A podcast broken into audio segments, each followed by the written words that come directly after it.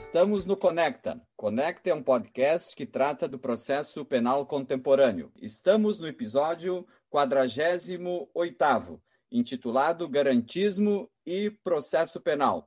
Sou Nereu Giacomoli, professor da PUC e advogado. Comigo, o professor e também advogado Marcos Ebrard. Está conosco hoje a professora eh, doutora Ana Cláudia Bastos Pinto, que é professora da Universidade Federal do Pará, vinculado, vinculada também à pós-graduação.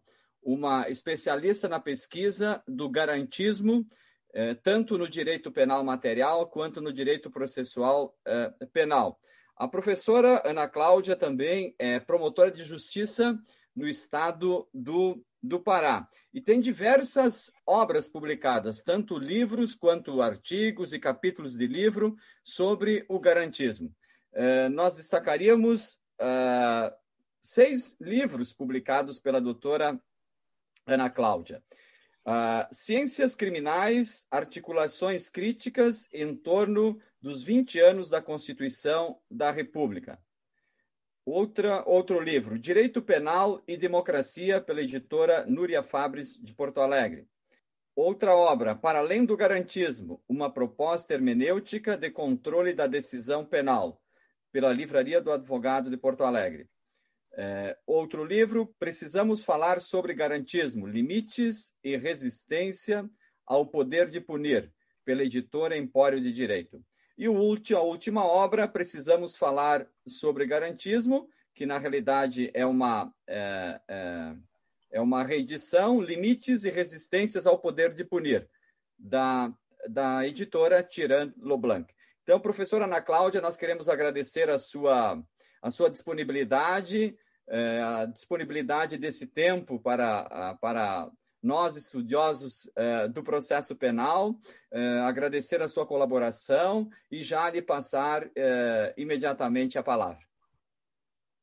Muito obrigada, professor Nereu, professor Marcos. É um prazer enorme estar aqui com vocês no Conecta e poder dialogar um pouquinho com a audiência do podcast sobre um tema que, enfim, que me é tão caro, né? Que é o garantismo, especificamente dentro do processo penal. Eu sempre costumo dizer que eu não sou uma processualista, né? eu sou penalista. Então, é, toda a minha curiosidade em torno do processo penal ela veio do estudo da obra do Lide Ferraioli.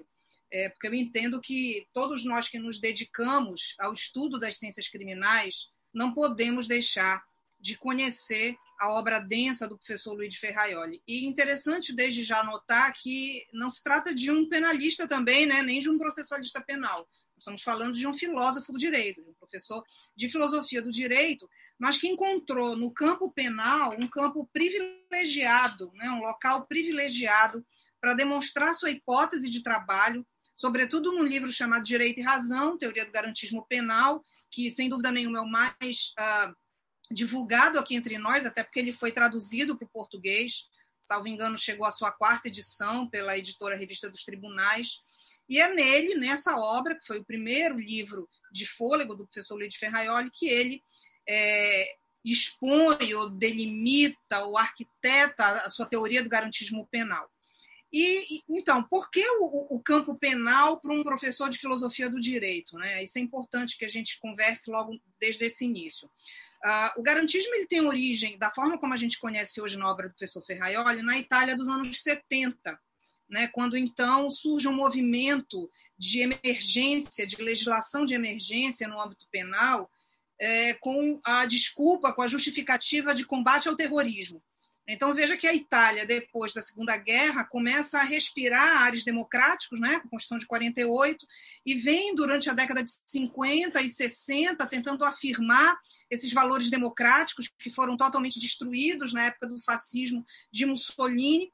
Mas quando chega na, na década de 70, ainda respirando, tentando respirar democraticamente, no campo penal, vem essa legislação de emergência, colocando a perder uma série de garantias penais e processuais penais. Então, veja, o professor Ferraioli também foi magistrado na Itália, né? ele foi juiz durante um, um, um bom tempo, e na magistratura ele participou de um grupo de intelectuais que se que se colocou contra essa legislação de emergência. E a partir de então ele começa a escrever textos, artigos no campo penal para defender os direitos e garantias fundamentais. E isso vai gerar, no final da década de 80, já em 89, a publicação do Direito e Razão. Então, brevemente, esse seria o cenário no qual Ferraioli, portanto, escolhe o campo penal né, movido por uma resistência a essa legislação antigarantista, a essa legislação de emergência, de confirmação de valores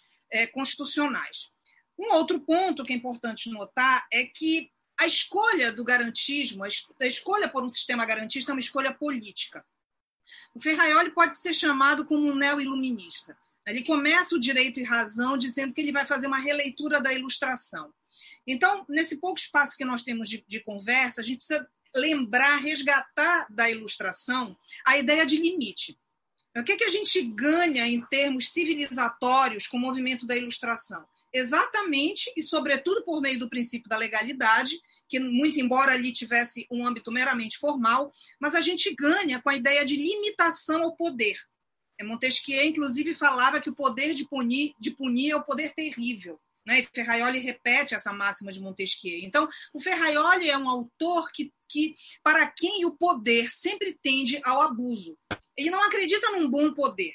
Ele sempre imagina que esse poder, seja o poder vindo do, da esfera pública, ou seja o poder, a violência vinda da esfera privada, sempre vai tender ao abuso. Então, ele vai escolher, ele vai fazer uma escolha entre dois opostos, que ele vai colocar sobretudo nos textos dele que, que são anteriores, inclusive, ao direito e razão. Eu tenho duas escolhas a fazer. Eu posso escolher pelo custo do que ele vai chamar de custo da ineficiência, ou eu posso escolher o custo da injustiça. O custo da ineficiência é aquilo que a gente aprende na criminologia crítica, por exemplo, como a cifra oculta, né? que é aquela quantidade de crimes que acontecem e que, por alguma razão, não chegam ao conhecimento das autoridades e que, portanto, aquele sujeito culpado, por alguma razão, não venha a ser punido.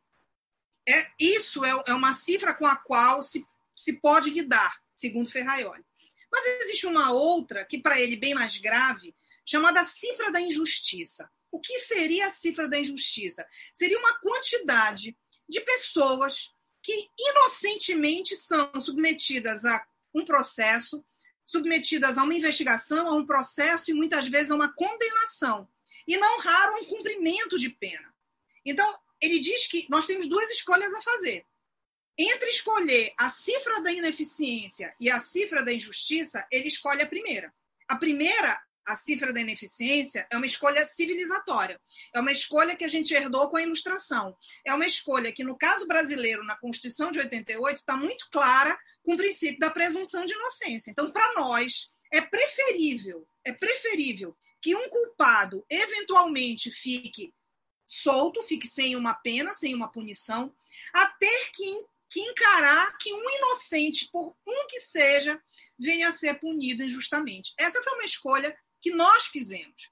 Então, quando, quando eu digo que o Ferraioli para nós é um autor que precisa ser lido, é porque ele fala para países de constituição rígida, como o Brasil.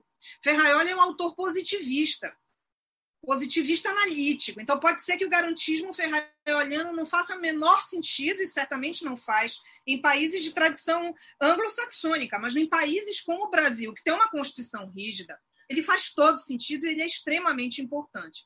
Então, dito isso, fica muito claro para nós que a Constituição de 88 fez uma escolha. E essa escolha política foi a escolha pela civilização e não pela barbárie.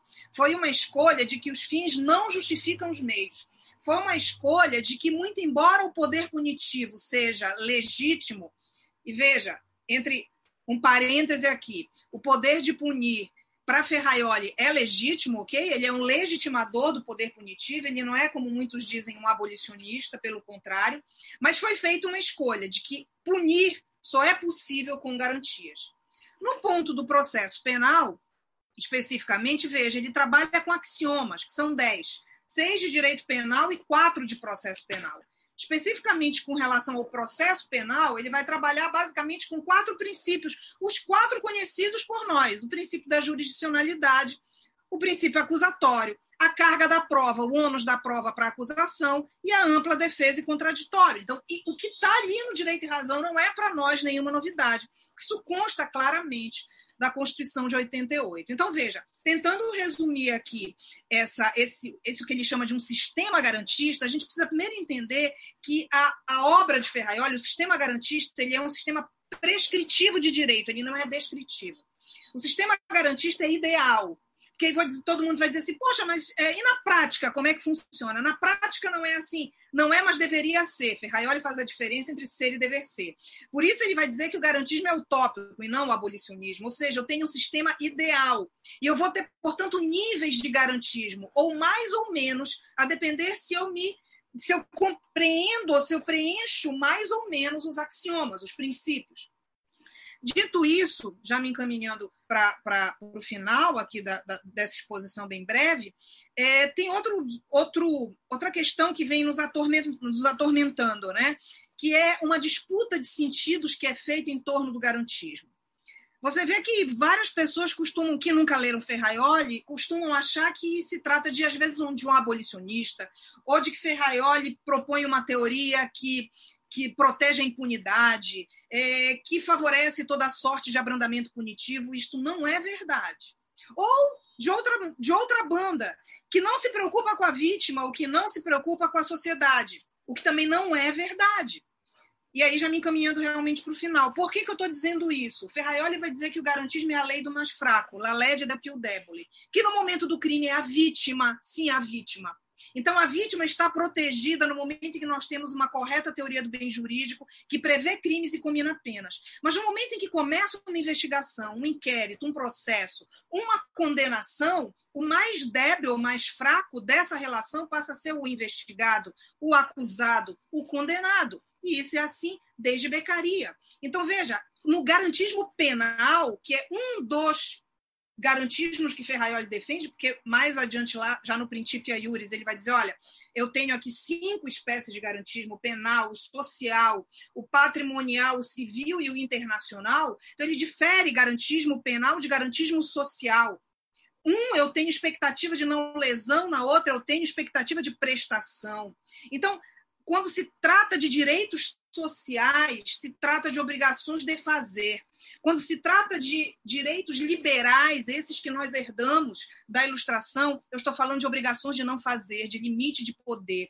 Então, não existe um garantismo integral ou um garantismo positivo. O que é positivo ou negativa é a característica da obrigação, seja o direito subjetivo de índole social, será uma, seja o direito subjetivo de índole liberal, e será outra. Então, para a gente poder compreender melhor por que, que não se tem ou não se pode ter um garantismo penal integral, ou seja, por meio do garantismo penal defender a vítima em todos os momentos do processo, isso não existe, porque ela passa a ser, no momento do, do processo, quem passa a ser o mais fraco é o réu, a gente precisa entender a estrutura dos direitos e dos bens fundamentais de Ferraioli, a teoria dos direitos e dos bens fundamentais de Ferraioli, que, aliás, ele tem um livro é, que fala especificamente disso.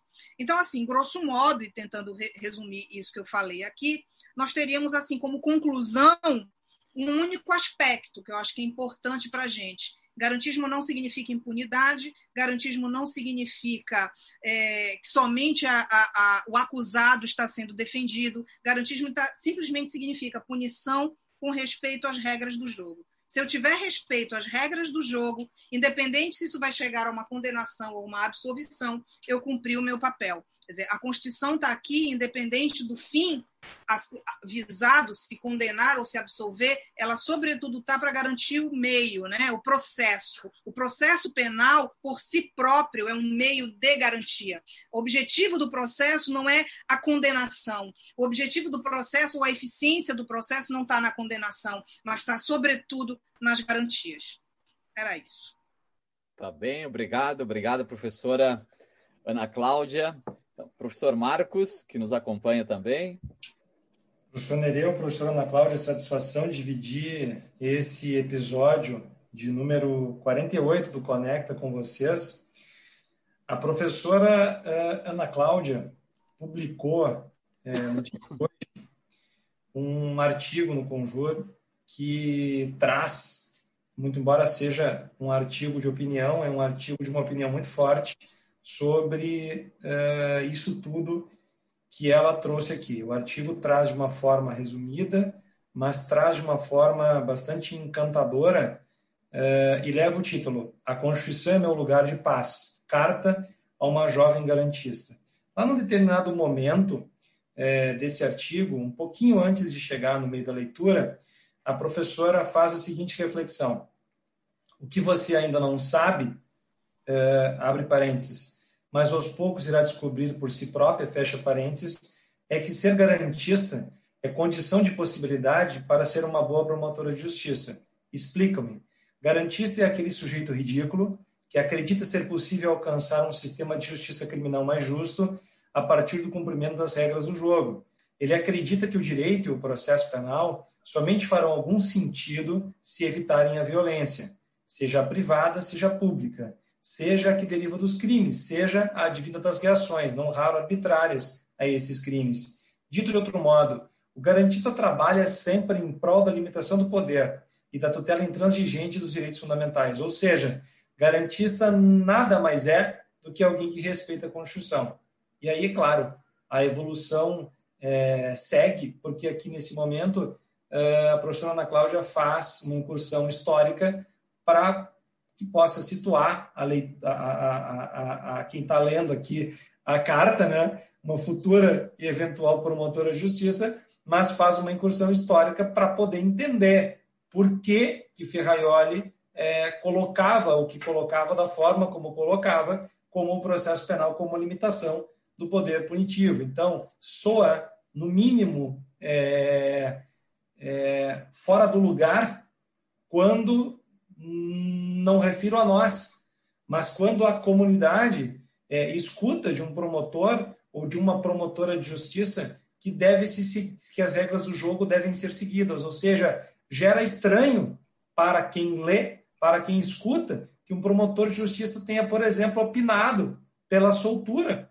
num crime considerado eventualmente um crime que gerou comoção ou qualquer tipo é, é, de outra questão envolvendo é, é, a comunidade, como se pudesse, claro, como se a gente pudesse medir isso pela comoção.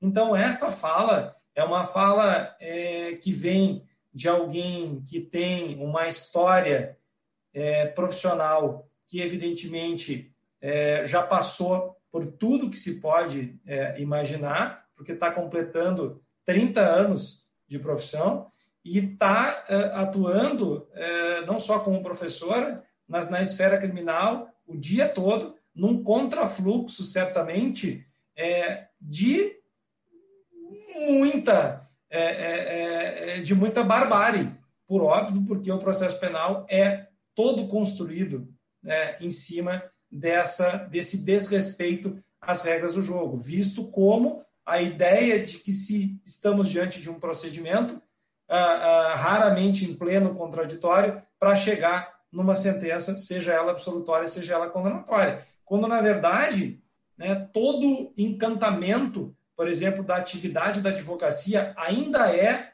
hoje em dia, por identificar os equívocos que aconteceram no curso desse caminho. E não é à toa que ainda hoje nós tenhamos processos com declaração de prescrição, nós tenhamos processo com declaração de nulidade completa do procedimento, inclusive de recebimento da denúncia, inépcia, ausência de justa causa, ou seja, tudo que há muito tempo se reza uh, como algo que deveria ser defendido por todos dentro do processo, como se fosse algo, como se fosse algo normal, como se, como se a, a, a visitar as regras do jogo devesse valer para todos os casos. Né? Então, a gente tem aqui uma, uma fala da professora Ana Cláudia, justamente é, voltada para isso e de quem já contribuiu, não só profissionalmente, mas academicamente muito para isso. E é claro que agora, também como diretora de cursos é, no Centro de Estudos do Ministério Público do Pará, certamente vai contribuir é, muito mais, professor Nereu. Exatamente. Não, a pelo menos é, uma ideia, foi dada uma ideia geral das origens do garantismo, do, do seu significado para, para, para o direito, né, para o direito penal e para o processo penal, e essa concepção de, de garantismo vem de uma pessoa pesquisadora, uma pesquisadora, né, de quem mergulhou na obra de, de Luigi Ferraioli, de quem conhece a obra de eh, eh, Luigi Ferraioli, que trabalhou a obra de Luigi, eh, Luigi Ferraioli, que meditou e pensou sobre o tema. Então, não é uma opinião assim de alguém que leu a, a orelha do livro do Direito e Razão, né? É, ou de Direito e Ragione, né? Leu a orelha do livro, ouviu alguém falando de garantismo e saiu falando por aí de garantismo, né? Então é uma, é uma opinião de uma cientista, né? É uma opinião abalizada né? e que nos coloca uma concepção muito importante do, do garantismo como limite, como limite de poder, né? Porque o poder ele é, tende ao abuso, né? é, da essência do poder o, o, abuso, né? Então, por isso a necessidade de limites, né? As garantias não deixam de ser um dique, né? De contenção do abuso do poder. Não que o poder não seja exercido no processo, ele é exercido. O Ministério Público exerce um poder no momento em que ele acusa, né? E o juiz exerce o poder no momento em que ele conduz o processo, profere a, a, a sentença. Mas esses poderes não são ilimitados, encontram limites e as garantias justamente são esse arcabouço que vão fornecer os limites, justamente para que o poder seja, seja exercido é, adequadamente, né? ou seja, exercido, exercido com menos dano, com menos dano à, à cidadania, ao jurisdicionado. Né? Então, professora Ana Cláudia, é, muito obrigado pela sua, pela sua contribuição e esperamos tê-la mais vezes no, no Conect e também no pós-graduação é, da PUC do, do Rio Grande do Sul. Muito obrigado. Eu que agradeço. Obrigada. Obrigado, professora Ana Cláudia. Obrigado, professor Nereu. Esse é o episódio número 48 do Conecta e hoje esteve conosco com muita satisfação a professora Ana Cláudia, promotora de justiça no Estado do Paraná com atuação exclusiva na área criminal e coordenadora do grupo de pesquisa Garantismo em Movimento do CNPq. Compartilhem conhecimento pelo Conecta Podcast com Nereu Giacomoli e Marcos Eberhardt.